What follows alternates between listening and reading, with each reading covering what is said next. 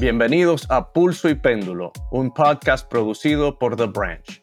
Como ya seguramente todos nuestros oyentes saben, Trump vuelve a hacer historia al convertirse en el primer expresidente del país en enfrentar cargos federales.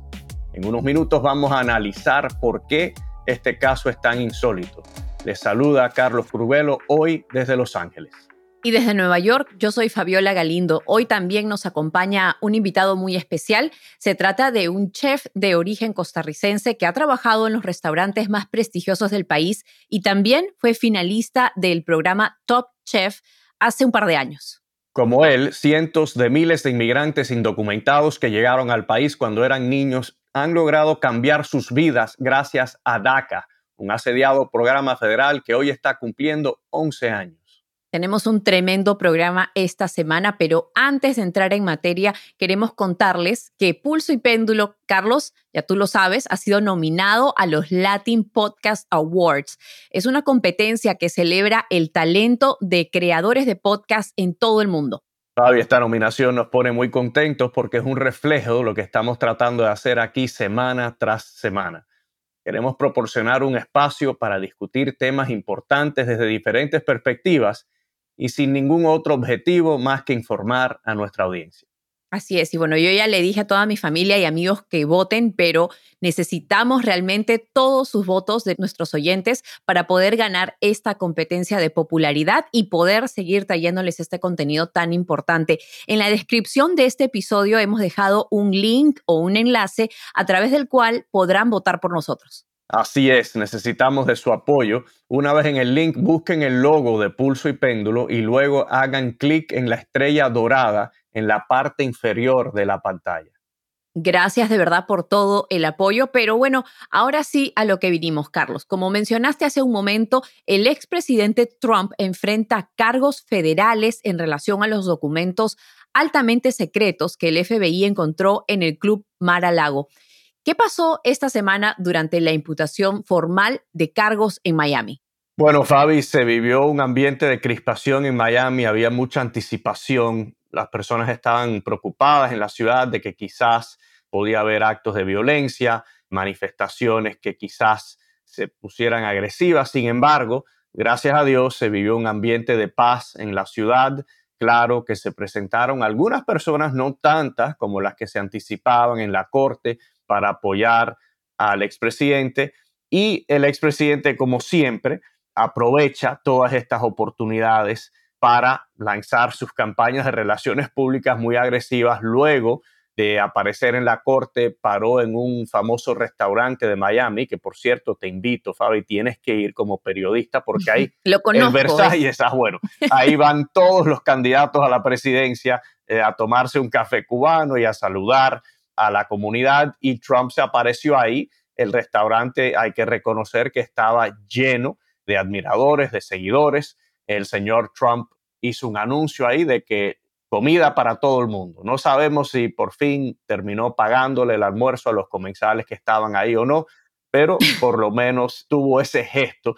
Pero es algo increíble y hay que tomar un paso hacia atrás, yo creo, Fabi, porque estamos viviendo momentos sin precedentes en Estados Unidos. Eh, quizás para los que provenimos de Latinoamérica, o nuestras familias provienen de Latinoamérica, esto es más común, el ver a expresidentes en este tipo de situación donde se le han presentado cargos. Obviamente en otros países los expresidentes han sido encarcelados. En Estados Unidos eso es algo que no se ha visto, es algo raro, algo extraño, algo insólito.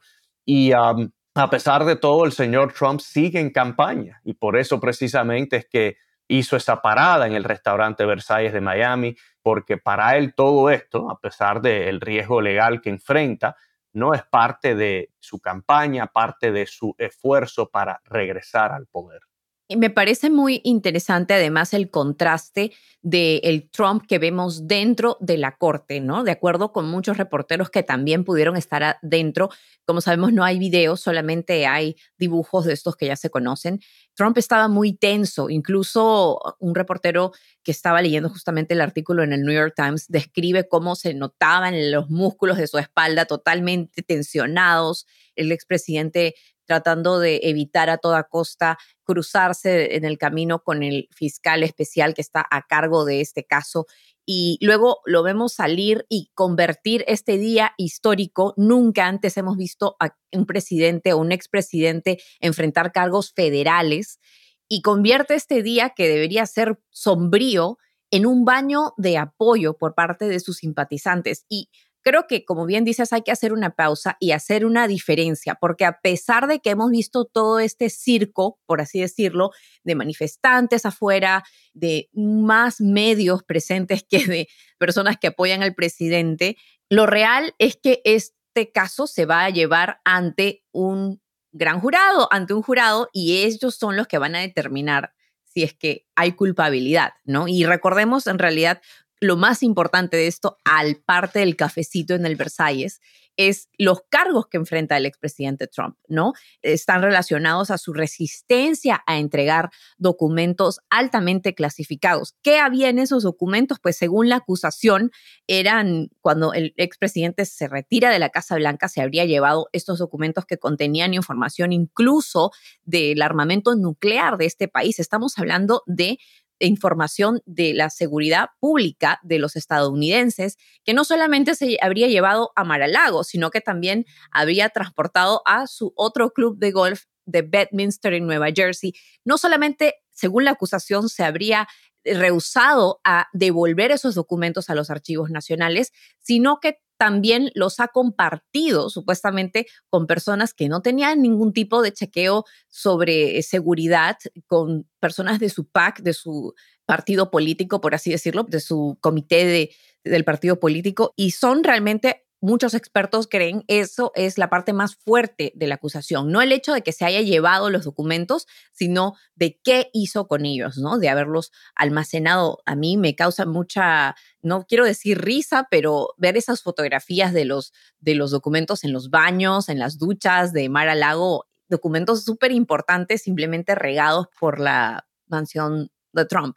Y Fabi, para resaltar lo que has dicho, hay otro caso, que es el del ex vicepresidente Mike Pence, que también el Departamento de Justicia nombró a un abogado especial para investigarlo porque a él le hallaron documentos clasificados que tenía en su posesión y Pence inmediatamente los devolvió, cooperó con las autoridades y entonces se anunció que ese caso ya fue cerrado. Así que es importante resaltar lo que tú mencionas. No es el hecho de que el expresidente Trump haya tenido estos documentos en su posesión, aunque eso también es ilegal, pero la fiscalía tiene la discreción, ¿no? De perseguir un caso o no. Sin embargo, ya cuando el sujeto no está cooperando, le está mintiendo a las autoridades, está rehusando cooperar, ya eso cambia la ecuación y entonces quizás por eso es que vemos la diferencia en cómo fue manejado el caso del ex vicepresidente Pence en comparación con el caso del expresidente Trump. Y también hay un caso abierto porque Merrick Garland también nombró eh, a un fiscal especial para investigar al, presidente actual, a su jefe, a Joe Biden, que también tuvo en su posesión, parece que un sinnúmero de documentos clasificados desde hace muchos años, pero sin embargo todo parece indicar, y el Departamento de Justicia no ha hecho un anuncio en cuanto a ese caso aún, que Biden cooperó y enseguida devolvieron todos los documentos. Por un lado está el caso de cómo se maneja la información clasificada en Estados Unidos, que evidentemente es un desastre, es algo inaceptable que estos tres hombres tenían estos documentos en sus casas, en sus oficinas particulares. Eso es algo absurdo. Ahora, cuando hablamos de la intención eh, de cometer un delito, en el caso de Trump, bueno, su propio fiscal general eh, Bill Barr eh, dijo que el caso parecía ser muy fuerte contra él. A Barr lo citaron diciendo he's toast, es decir, que Trump está en, gran peligro eh, de ser convicto. Y dijo que si la mitad de lo que se alega es verdad, que el expresidente tiene un gran problema. Así que yo creo que lo importante en todo este caso es analizar los hechos. Eh, yo entiendo que hay mucha pasión en el país, yo entiendo que hay muchos en la derecha que sienten que la justicia no ha sido equitativa, que no se ha hecho suficiente para investigar al presidente Biden, a su hijo, Hunter Biden. Por cierto, nosotros hicimos eh, aquí un segmento discutiendo toda esa investigación y las controversias en torno a Hunter Biden. Yo entiendo esas frustraciones que existen y vamos a ver lo que la justicia dice al respecto. Sin embargo, en este caso, yo creo que lo importante, Fabi, es enfocarse en los hechos. Y esto es algo que Mike Pence ha dicho en varias entrevistas ya. Él ha dicho, yo no puedo defender la conducta. Entiendo la frustración, entiendo por qué algunas personas cuestionan por qué el Departamento de Justicia ha decidido proceder en este caso y no en otros. Sin embargo, lo que aparentemente hizo el expresidente no tiene defensa. Y bueno, también hay que mencionar que esta acusación formal revela básicamente evidencia que para muchos es contundente, como ya decías, ¿no? Hay incluso grabaciones, según indican reportes, en el que se escucha al expresidente en una entrevista que está dando para un libro que se estaba escribiendo sobre su biografía y básicamente él comenta de que él tiene conocimiento de que algunos de los documentos que tiene en su poder en ese momento no habían sido desclasificados y él dice que él tiene conocimiento de que en, su momento cuando fue presidente podía haberlos desclasificado, pero ya no. Eso podría ser una prueba muy fuerte de que el expresidente Trump tenía conocimiento de que lo que estaba haciendo estaba violando la ley.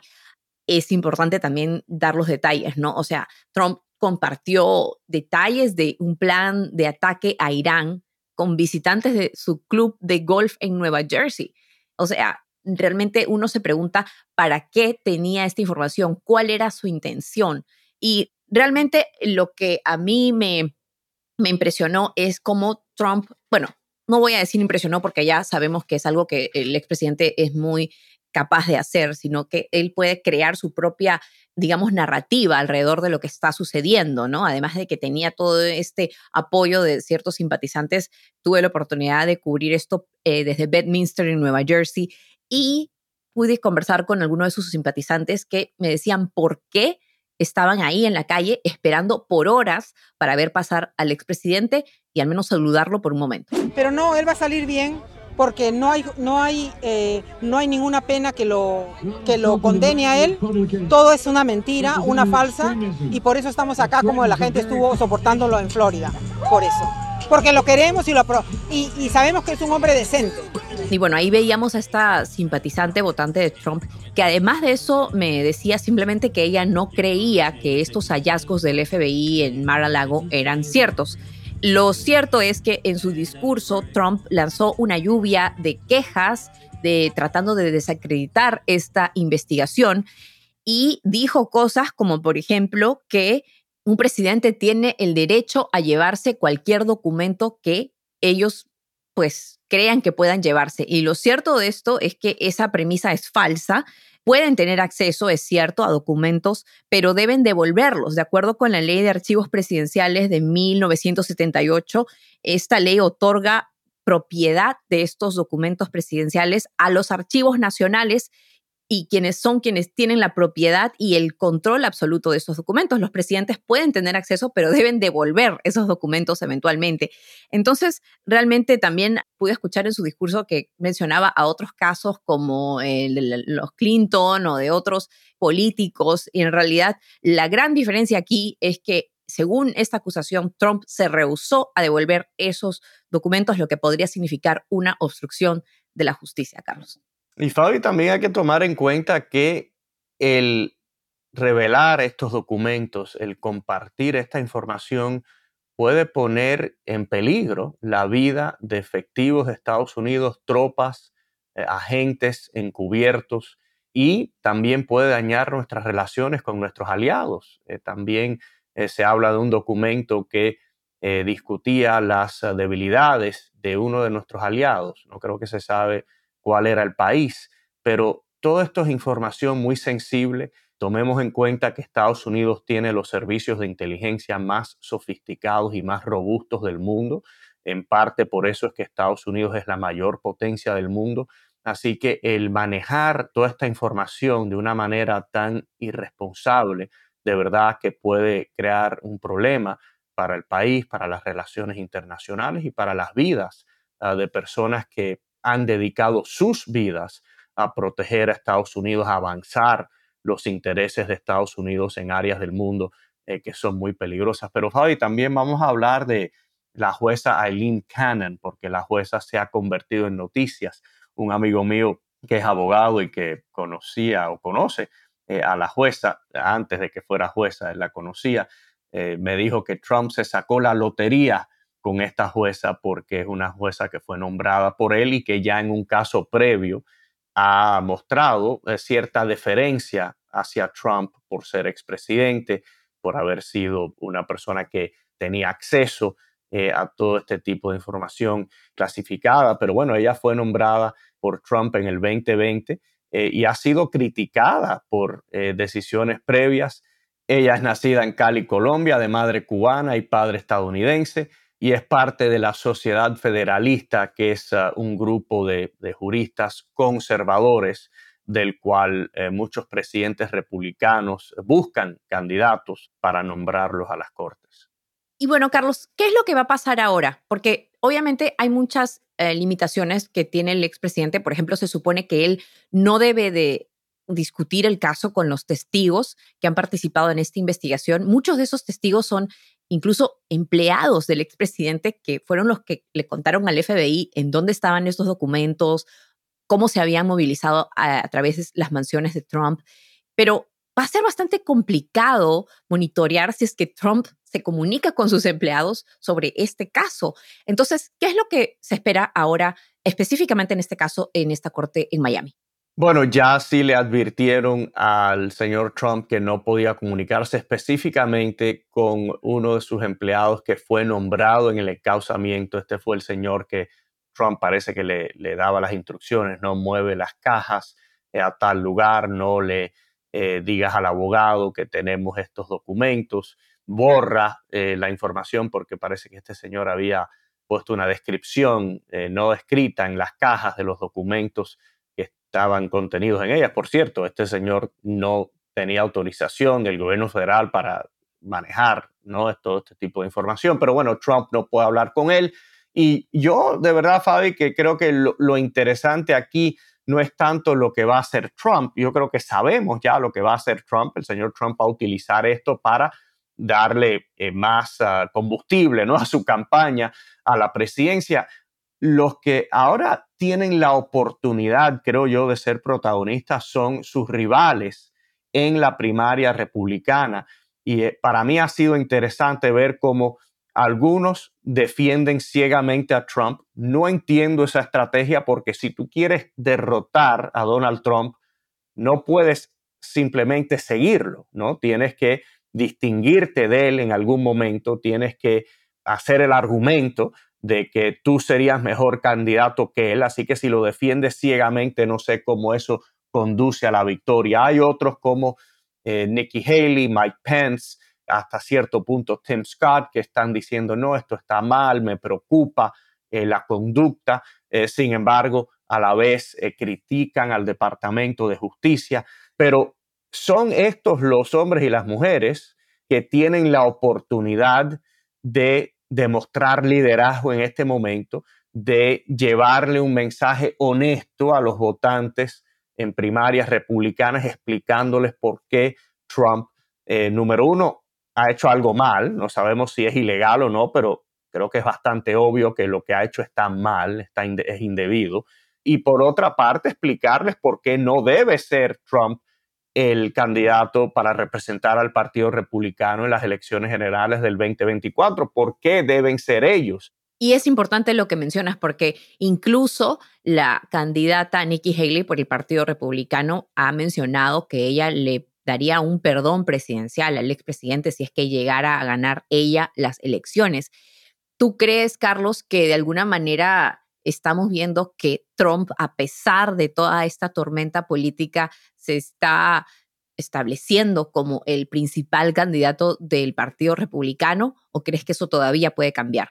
Se está consolidando, solo hay que mirar las encuestas. Trump en las encuestas ahora, en, en una vi que hasta llega a casi un 70% de apoyo entre votantes republicanos. Mira, un 62% de los estadounidenses piensan que Trump no debería poder ejercer el cargo de presidente si es hallado culpable. en este caso en la Corte de Miami.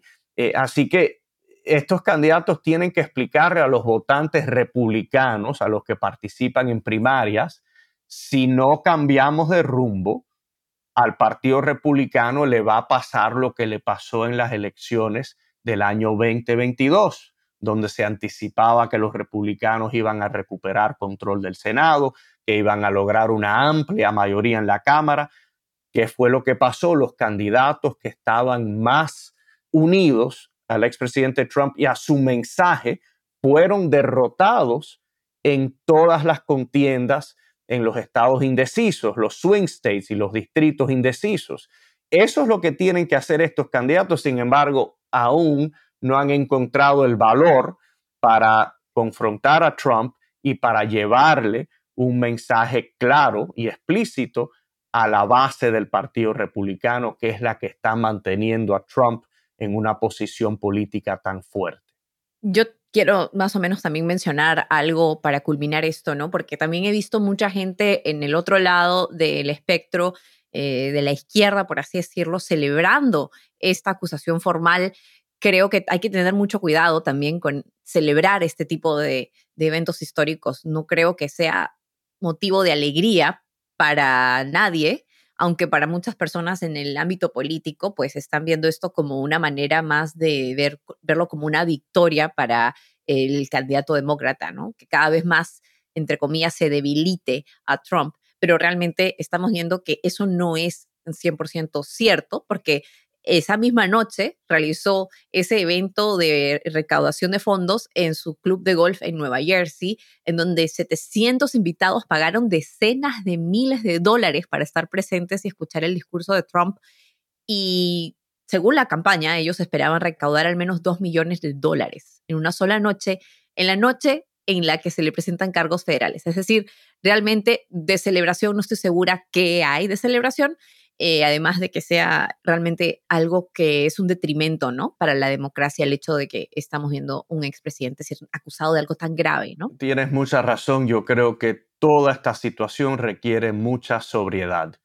Eh, nadie debe estar celebrando, nadie debe alegrarse porque todo este proceso, aunque sea necesario, le va a hacer daño al país y va a abrir unas heridas. Bueno, las heridas ya están abiertas, ¿no? Pero yo creo que va a profundizar las heridas que ya existen en la democracia estadounidense, va a socavar eh, la confianza en el gobierno y es un episodio muy lamentable en la historia de Estados Unidos. Porque además estamos hablando de que el mismo expresidente Trump ha dicho que serían hasta 400 años de pena en la cárcel los que podría enfrentar de ser hallado culpable. Él se ríe de estos 400 años, pero 400 años es realmente una señal de lo grave de los cargos que enfrenta. Es muy improbable que vaya a enfrentar siquiera un porcentaje mínimo de una condena de 400 años, pero realmente es algo que, como dices, la gravedad es bastante grande, ¿no? Y bueno, Carlos, yo te quiero preguntar, a mí me encanta el background de tu sala, espero que algún día me invites un cafecito cubano ahí, pero ahora te vemos en otro lugar, sé que estás en Los Ángeles, ¿por qué estás en Los Ángeles?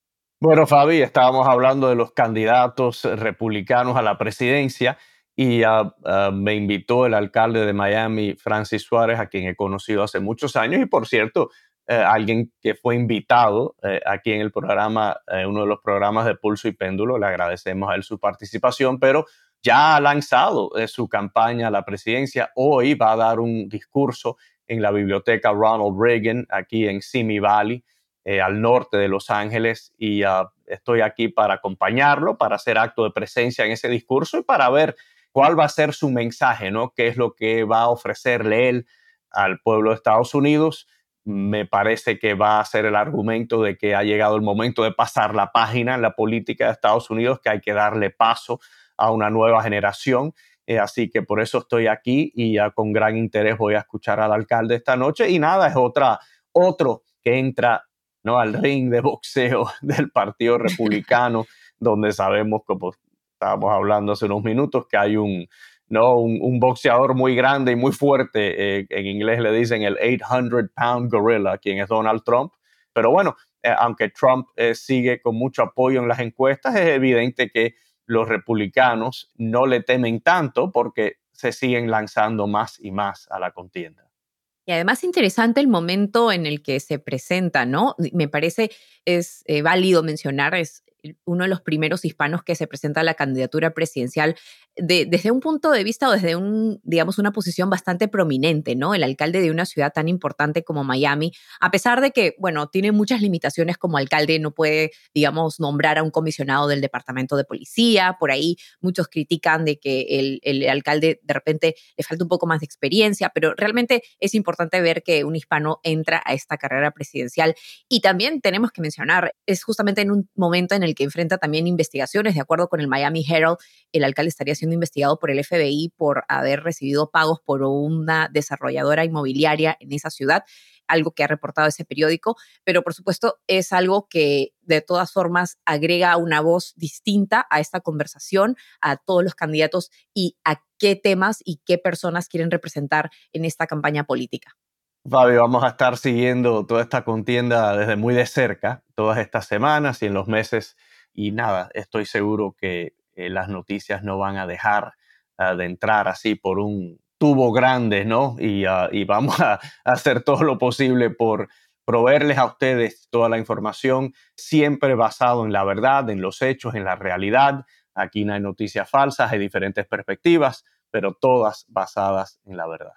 Bueno, Carlos, pero además de los cargos federales contra Trump, esta semana también se conmemora otro hecho histórico.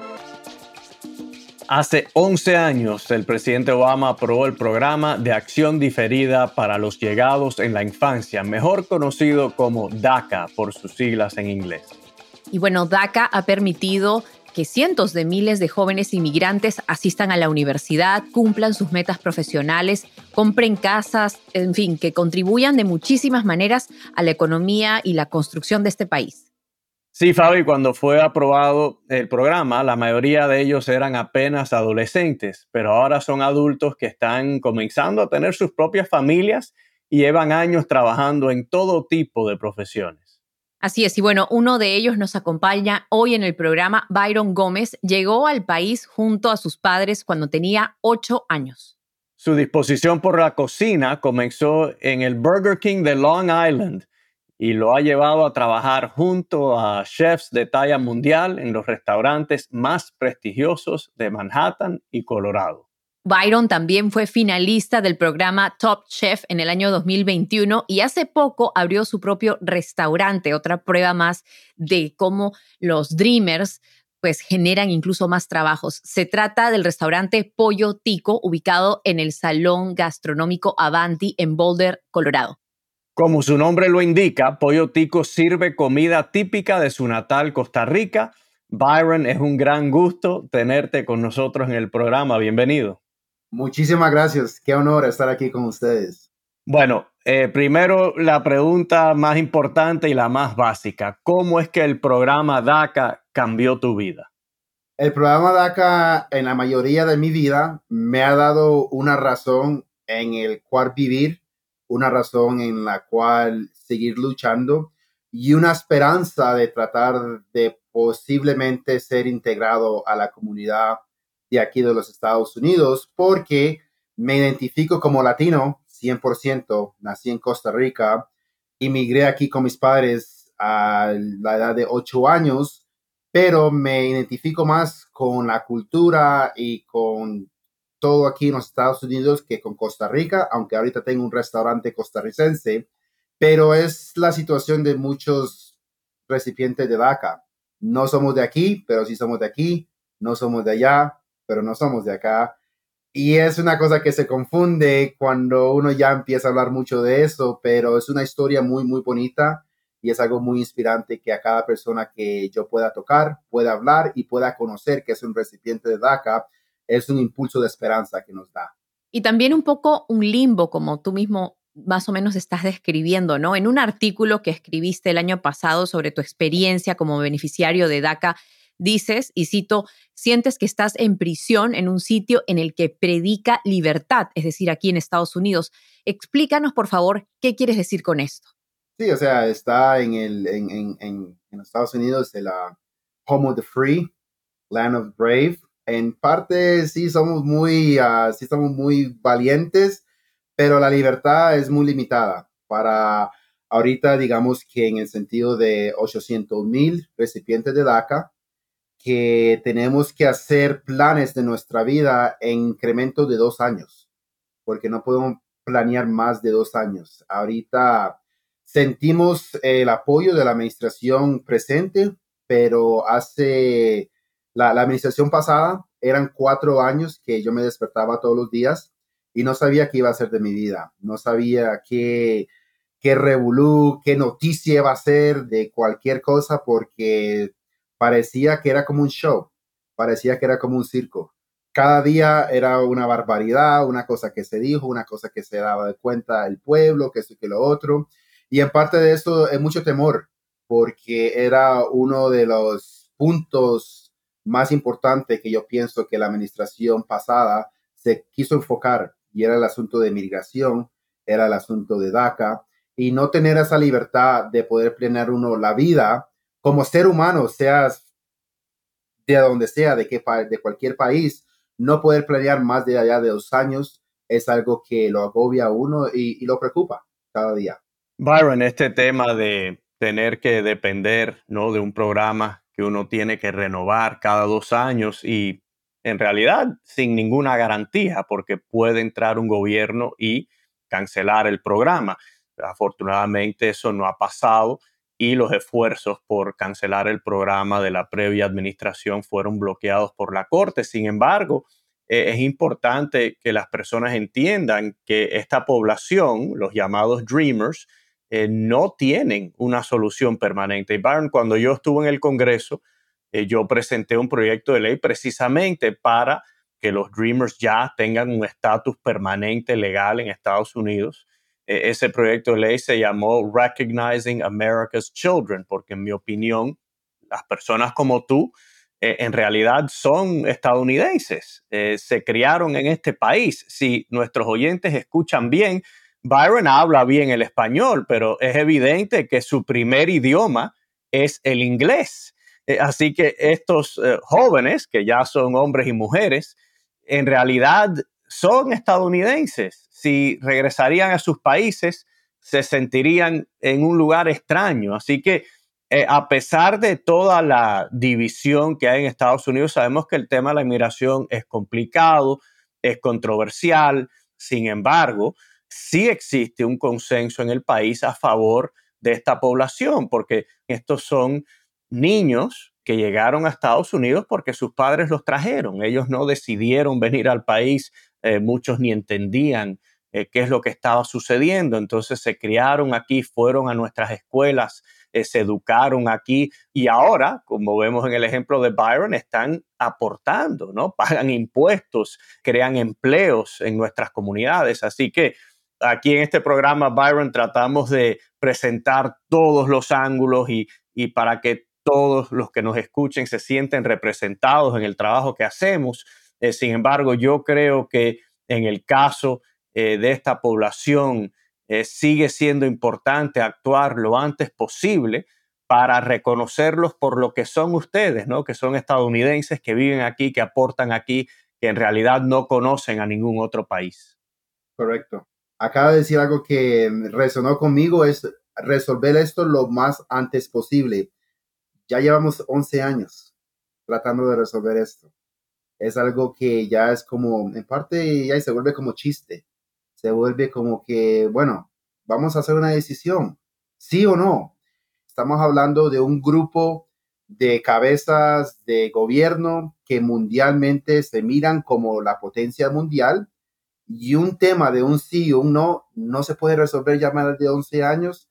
Es algo que ya, ya agobia y hay que hacer algo, hay que hacer algo porque somos un grupo de personas que queremos integrarnos a esta comunidad, a este pueblo estadounidense, porque somos estadounidenses.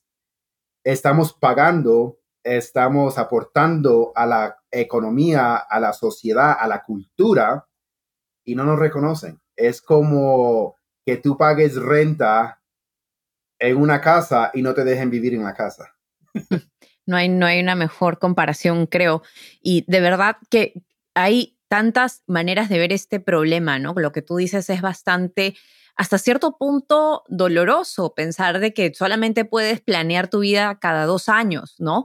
Y yo me pregunto, ¿no? También me da la impresión de que hay un doble estándar con personas como tú que necesitan este tipo de permisos de trabajo para seguir trabajando de una manera, digamos, formal, pero ¿alguna vez tú has sentido o sientes que no tienes otra opción que ser excepcional, es decir, ser mejor de lo que cualquier persona que nació aquí puede ser, o en otras palabras, que si no estás constantemente demostrando lo talentoso que eres, de alguna manera no mereces estar aquí, sientes que hay un estándar o un doble estándar para ti? Es la historia de mi vida a cada minuto de cada día que esté viviendo en este mundo. Es algo de que comenzó con, con reconociendo el esfuerzo que hicieron mis padres. No quiero decepcionarlos, no quiero que ellos vean que el trabajo y el sacrificio que hicieron fue en vano. Pero ahora que ya siento que el apoyo de ellos están ahí, que ellos no me van a ver diferente, no, no importa lo que yo haga en mi vida, yo creo que hasta este punto los he hecho muy, están, están muy orgullosos de lo que yo he hecho. Pero a la sociedad, hacia mi grupo de amigos, a, a todo lo que yo haga, es esa carrera, esa carrera de como de tener la meta y uno poder ver la meta pero está trotando en lugar y nunca puede avanzar uno. Se siente cansado, se siente que no está siendo suficiente, te tienes que comprobar, tienes que ser mejor que el americano, tienes que ser mejor que el latino porque te está juzgando, tienes que ser mejor de los familiares que te ven en, Costa Rica o te ven desde de, tu país porque estás en Estados Unidos y no la puedes echar a perder y es una presión constante, no solo integralmente, pero sino que también se brota hacia mi alrededor, que en parte me ha empujado a hacer lo que yo he hecho hasta el día de hoy y por eso estoy muy agradecido, pero también en parte quiero descansar y quiero decir, ya he hecho todo esto, o sea, ¿qué más tengo que hacer? Y gente dice, te admiro por lo que has hecho, pero en sí uno dice, hay mucho más que hacer, pero uh, no quiero sentir tanta presión porque quiero ser, quiero identificarme como yo, como persona, no como un ofrecimiento de un sistema o de un plan o el producto de algo. Quiero ser humano y yo creo que eso es algo muy allá para pedir a un gobierno como el que estamos ahorita. Byron, eh, una preguntita. Cuando participaste en la competencia de Top Chef, decidiste compartir eh, ¿no? tu historia de que eres eh, dreamer. Háblanos un poquito sobre eso, por qué es que te sentiste que eso era un detalle importante sobre tu historia y también háblanos un poquito del restaurante. Vamos a promoverlo un poco acá con nuestra audiencia, a ver si te visitamos en Boulder. Sí, claro. Ah, cuando estuve filmando el show, primero que todo fue un gran honor. Yo fui el primer recipiente de DACA que ha estado en el show de Top Chef, que ya lleva 20 temporadas fui el primer costarricense que estuvo en el show de Top Chef hasta, hasta el día de hoy. Es algo que me he sentido muy orgulloso. Pero durante la filmación del show, a, los que no, no tienen mucho conocimiento de qué se trata el, el, programa, el show es una competición de que cogen a los 15 mejores chefs del, del país y compiten. Y apenas uno puede ganar al final. Y yo me sentí, estaba, a veces se gana, a veces uno está en el medio, a veces está abajo, y lo juzgan así. Y me sentí tan vulnerable en ese momento de que ya llevaba bastante tiempo en el show y todavía estaba luchándola, todavía estaba en el programa, no me habían eliminado. Y me criticaban por mi técnica, me criticaban por la comida, me criticaban por cosas tan, tan pequeñas o a veces también me decían felicitaciones por eso. Entonces, es una montaña rusa de emociones cada día. Una montaña rusa de que uno se dice, soy cocinero, soy buen chef, ¿para qué estoy aquí? Me critican que esto. Y entonces lo pone a uno en una situación muy vulnerable que cuando me preguntaron de mi estatus legal, sentí como que no me habían juzgado, sentí como que era una reacción de quería explotar y decir, esto es lo que yo soy, estoy ya cansado de ponerme esta máscara que cada día uno se pone porque uno va a la sociedad y tiene que integrarse con la sociedad, para que no lo juzguen, pero cuando uno regresa a casa, se saca esa máscara y sabe que uno es un inmigrante, sabe que uno no es parte de esa sociedad. Y me sentí muy vulnerable y me cansé, me cansé y no me había ni dado cuenta de cuánto yo había hablado, de decir que yo era DACA, que era inmigrante, y después me entró el miedo, me entró el miedo de decir, metí la pata. Estamos en una administración que están tratando de, de targeting a gente y yo acabo de ir a, la televisión nacional y hablé que soy inmigrante y que soy DACA y que soy Dreamer. Ahora me van a tocar la puerta cuando regrese a casa y me van a deportar. Eso fue, o sea, todavía teniendo la mentalidad como de esclavitud, como de culpabilidad. Y yo tomé eso y me dije, ¿por qué yo me siento así? Y cuando me di cuenta, más gente me di cuenta que más gente se sentía así y cuando salió el show y todo eso, más gente decía, yo puedo relacionarme con tu situación. Lo que tú dijiste es mi vida, lo que estoy pasando. Y entonces vi el poder de esta plataforma que fue más allá de la cocina. Now estamos hablando de algo personal, algo humano, humanitario. Y es una cosa que ahorita yo me siento muy orgulloso de decir, soy dreamer, soy soñador y soy DACA. Qué bien. Algo también me parecía súper, súper interesante porque tengo entendido que al principio del programa tú tenías muchas dudas de aplicar, ¿no? De, solicitar este permiso de trabajo y creo que eso le ocurrió a muchas personas. Hoy en día ya no se puede solicitar DACA. Hay cerca de 400 mil personas que podrían haberse beneficiado de esto y ya no pueden. Pero quisiera preguntarte por qué te generaba tantas dudas inicialmente. Bueno, en parte una, una culpabilidad porque yo decía, ¿quién soy yo para merecerme que me renueven este permiso? ¿Y cuál es mi, mi situación diferente a esos de la que no lo están aprobando? O sea, no, es justo, no es justo de que a ustedes sí lo aprueban y a ustedes que son nuevos no lo vamos a aprobar, pero tienen los mismos requisitos de todo mundo. Entonces me sentí un poco culpable en el sentido de que, que yo quiero que todo el mundo sea feliz y creo que todo el mundo eh, experimente esta vida a lo más que pueda sin limitaciones, pero también en el sentido de que sentí culpabilidad y sentí miedo porque yo sabía que iba a estar en la luz, sabía que mi historia iba a estar en la luz, sabía que no iba a haber ninguna clase de, de tratar de no decir mi historia, porque de eso se trata el show. El show se trata de decir tu historia, de decir quién tú eres como persona, quién tú eres como chef, en tu profesión.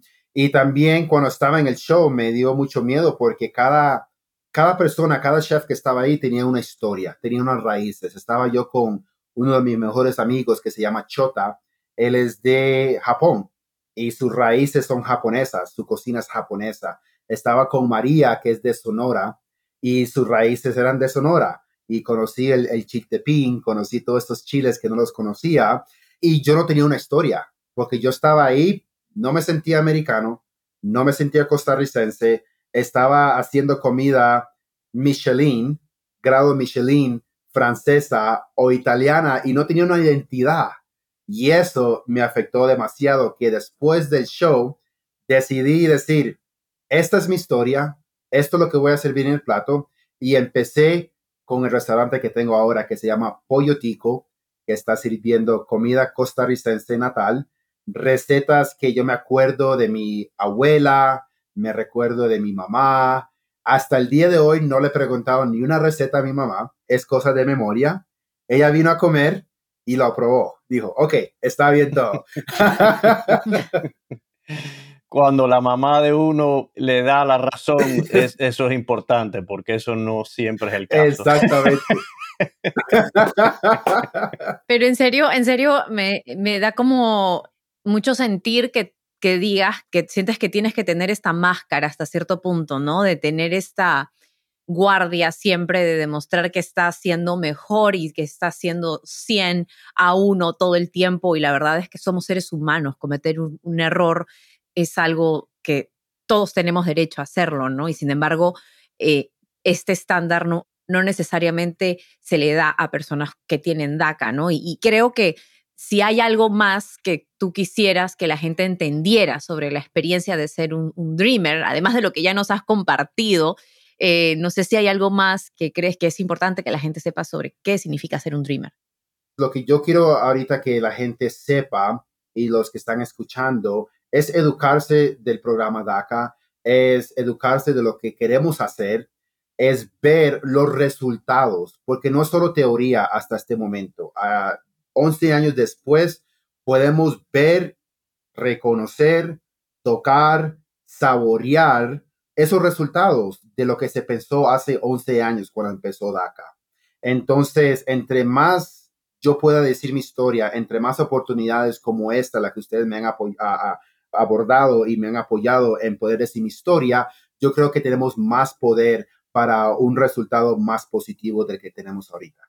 Bueno, Byron, la buena noticia es que más de 80% de los estadounidenses quieren ver una solución permanente para los Dreamers que incluya un camino a la ciudadanía. La mala noticia, por supuesto, es que el Congreso no siempre actúa de acuerdo a la voluntad de la mayoría del país y que este tema se ha estado debatiendo en el Congreso eh, durante más de 20 años. Ahora, yo sí te puedo asegurar, en el Congreso hay una mayoría bipartidista a favor de una solución permanente para los Dreamers. Ojalá que sea un tema que se pueda tratar como parte de una reforma integral, que ya es más difícil porque hay muchos temas más controversiales que ello involucra, o si no, como una medida aparte, eh, ¿no? Una solución aparte para esta población que, como vemos, está aportando tanto a muchas comunidades a través del país y queremos una vez más mencionar, ¿no? Pollo Tico, ese gran restaurante que has establecido en Boulder. Yo voy a hacer un esfuerzo eh, por parar por ahí de vez en cuando. Eh, aprendí a esquiar ya de viejo, pero de vez en cuando voy a esquiar y, creo que Boulder queda, ¿no? En camino a las montañas. Claro, claro, ahí lo estamos a recibir con un buen pollito y con un buen gallo pinto, como decimos en Costa Rica. Qué bien, qué bien. I love it, I love it. Me encanta. Yo también voy a hacer el intento de, llegar por ahí. Tengo muchos amigos en Colorado que estoy segura me van a recibir y les voy a llevar también. Qué bueno. bueno, Byron, muchísimas gracias por acompañarnos y por explicar la realidad eh, de los Dreamers y eh, esta historia ya de 11 años del programa DACA.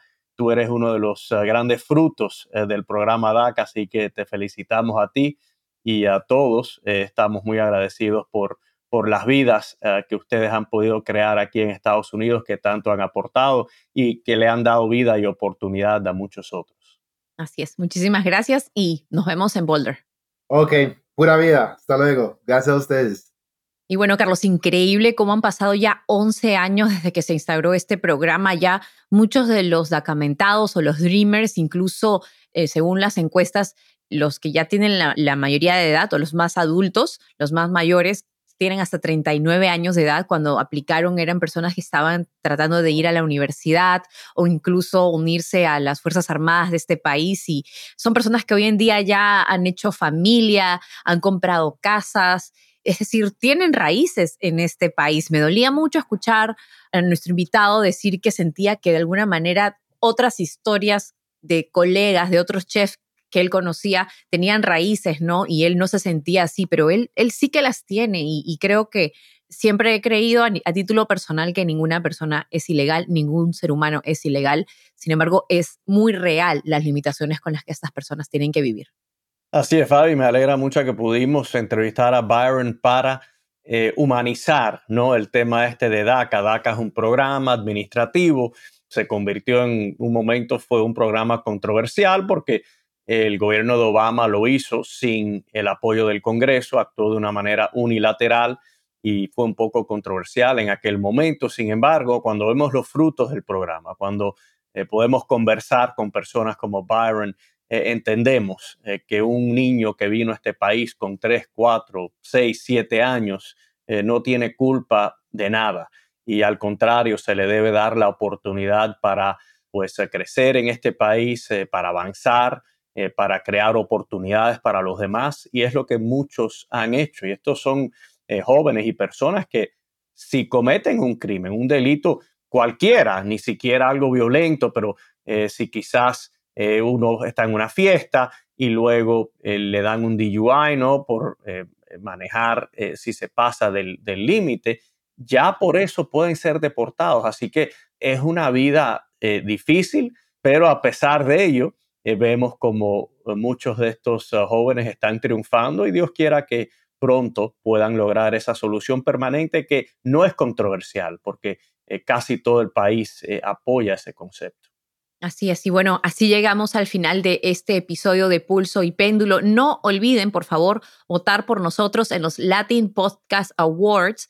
Pueden encontrar el link y las instrucciones en la descripción de este episodio. Como siempre, gracias por acompañarnos.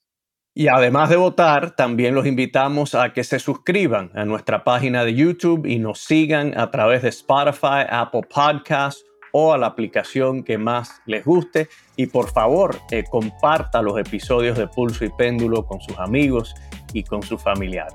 Saludos y hasta pronto. Pulso y Péndulo es un podcast producido por The Branch. Mónica Espitia es nuestra productora ejecutiva, Yesenia Moreno y Lucy Cabrera son nuestras productoras asociadas y Maxi Frini es nuestro editor y diseñador de sonido.